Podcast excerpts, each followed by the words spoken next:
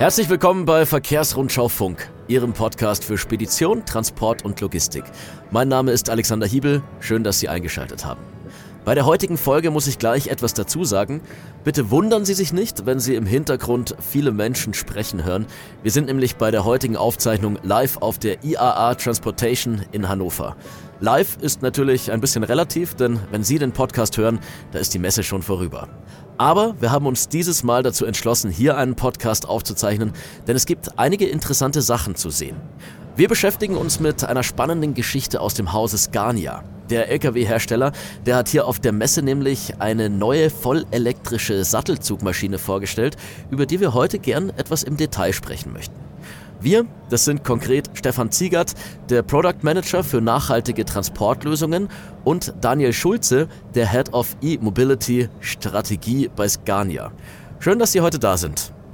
Ja, danke, dass wir äh, hier sprechen dürfen. Vielen Dank und hallo. Die IAA Transportation hatte in diesem Jahr einige interessante Neuerscheinungen zu bieten. Auch Sie bei Scania waren auf jeden Fall nicht untätig. Was haben Sie denn da genau vorgestellt?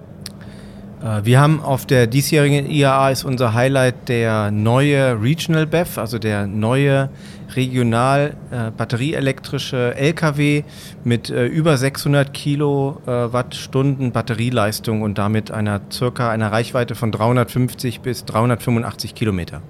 Erzählen Sie uns ein bisschen über den neuen LKW. Immerhin ist er ja die, die erste vollelektrische Sattelzugmaschine von Scania. Das ist richtig, das ist unser, äh, unsere erste vollelektrische Sattelzugmaschine. Wir haben ja eine äh, recht lange Tradition schon im Bereich der Elektrifizierung von Fahrzeugen, äh, aber das ist hier auf der IAA unsere Messeneuheit und äh, wir werden in jedem Jahr jetzt ein neues batterieelektrisches Produkt äh, zukünftig halt anbieten. Mhm. Und für welche Aufgaben ist der E-Lkw geeignet? Eigentlich für alle Aufgaben, die wir auch bis jetzt mit unserem regionalen Portfolio anbieten. Vielleicht noch ein paar interessante Zahlen, Daten und Fakten. Herr Ziegert hat schon gesagt, ja, wir haben eine große Batteriekapazität, über 600 Kilowattstunden. Das bedeutet, wir kommen bis zu 350 Kilometer Reichweite. Die Batterien sind dann in 90 Minuten auch wieder geladen. Die Antriebsleistung bis zu 450 Kilowattstunden. Ähm, und das Portfolio deckt eben äh, die Fahrerhäuser unseres R&S-Portfolio ab und damit eignet sich das Fahrzeug wirklich für alle Anwendungen im regionalen Verkehr. Und wann werden wir den LKW das erste Mal auf der Straße zu sehen bekommen und wann wird er offiziell in Serienproduktion gehen? Die Erprobung läuft derzeit äh, vorwiegend in Schweden. Das heißt, das Fahrzeug kann eventuell schon erspäht werden, wahrscheinlich noch getarnt. Und die Serienproduktion startet nächstes Jahr. Scania gilt ja als einer der beliebtesten Marken unter den Fahrern. Ich meine, die schätzen besonders den Komfort im Fernverkehr Wann wird es denn den ersten Fernverkehr-Lkw von Scania geben, der nicht auf Verbrennungsmotoren aufsitzt? Klare Antwort, 2024 gibt es bei Scania auch den Fernverkehr elektrisch. Und darauf freuen wir uns schon sehr. Das wird ein großer Meilenstein werden. Und wenn wir sagen Fernverkehr, dann reden wir halt eben von 40 äh, Tonnen, viereinhalb Stunden Fahrzeit. Während der obligatorischen Ruhezeit kann das Fahrzeug geladen werden und dann geht die Reise weiter. Für viele Unternehmer ist die Elektromobilität ja absolutes Neuland. Das haben Sie als Hersteller natürlich auch erkannt und bieten spezielle Services an, um den Einstieg in die Welt der Elektroantriebe so einfach wie möglich zu gestalten. Welche Punkte müssen Sie dabei berücksichtigen? Ähm, die Situation ist in der Tat die, dass wir versuchen, unsere Kunden nicht alleine zu lassen, äh, weil es äh, geht nicht nur um das Fahrzeug an sich, sondern es geht um ein umfangreiches äh, Service- und äh, Dienstleistungspaket. Ähm, das geht dann über den Lkw hinaus. Es geht um das Thema Ladeinfrastruktur. Wir müssen dem Kunden letztendlich beibringen, dass er ein, ein Change seines Mindsets halt hinbekommt in, in Bezug auf, dass er sich Gedanken macht, wie er diese Fahrzeuge dann entsprechend auch betreiben kann. Und wir bei Scania helfen ihm dabei, äh, entlang dieser ganzen kompletten Kette, äh, um ihn den Einstieg in das Thema Elektromobilität so einfach wie möglich zu gestalten. Das klingt nach einer großen Aufgabe für Sie als Hersteller, oder? Ich meine, früher mussten Sie ja nur LKW, also nur LKW und vielleicht noch einen Servicevertrag verkaufen. Und jetzt diese große Transformation. Wie groß ist denn die, die Sie jetzt auch innerhalb von Scania durchlaufen? Ja, die ist in der Tat groß, weil es ja hier um eine komplett neue Technologie geht. Äh, bisher war das äh, bei dem Dieselmotor natürlich in dem Maße nicht notwendig, aber jetzt sprechen wir tatsächlich über, äh, über ein, eine komplett neue Technologie, die ganz neue Herausforderungen an uns als Hersteller, aber auch an die Kunden halt äh, bedarf. Und äh, wir wollen natürlich äh, unseren Kunden an die Hand nehmen und wollen ihn äh, dabei unterstützen, diesen, diesen Umstieg in diese neue Technologie so einfach wie möglich zu gestalten, dass er auch Spaß an unserem Produkt hat und dass er letztendlich auch eine wirtschaftliche Lösung halt erhält, ähm, die es ihm ermöglicht, äh, mit dieser neuen Technologie auch unterwegs zu sein. Und mit welchen Ängsten, Vorbehalten oder Sorgen kommen vielleicht die Kunden zu Ihnen, wenn es um E-Lkw geht?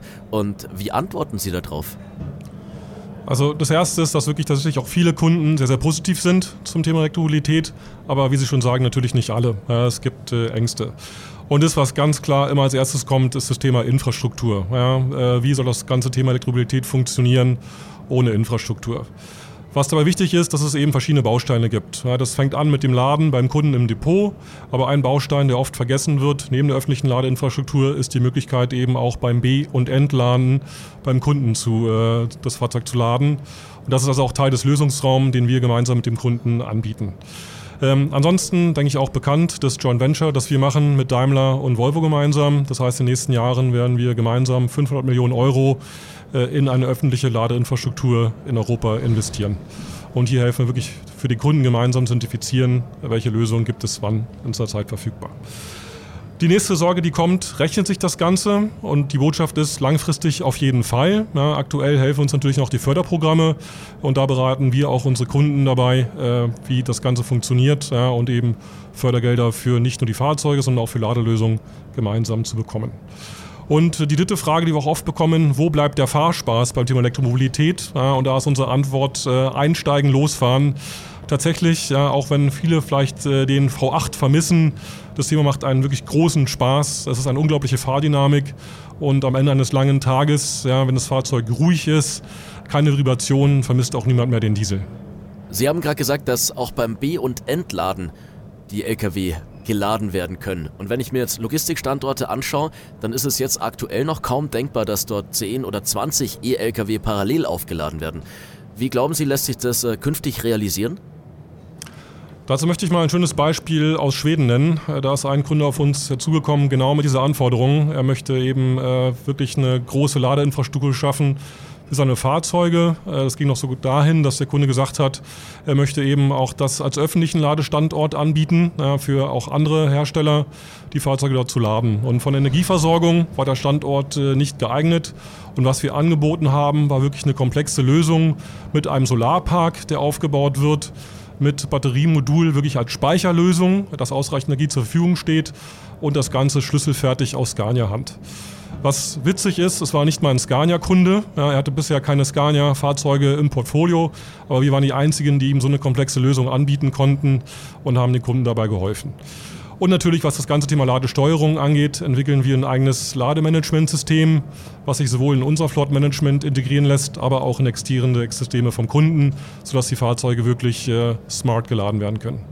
Und noch eine allgemeine Frage zum Schluss. Man liest und hört an allen Stellen von der Antriebswende und es kristallisiert sich ja auch raus, dass die Elektromobilität dabei eine zentrale Rolle einnimmt.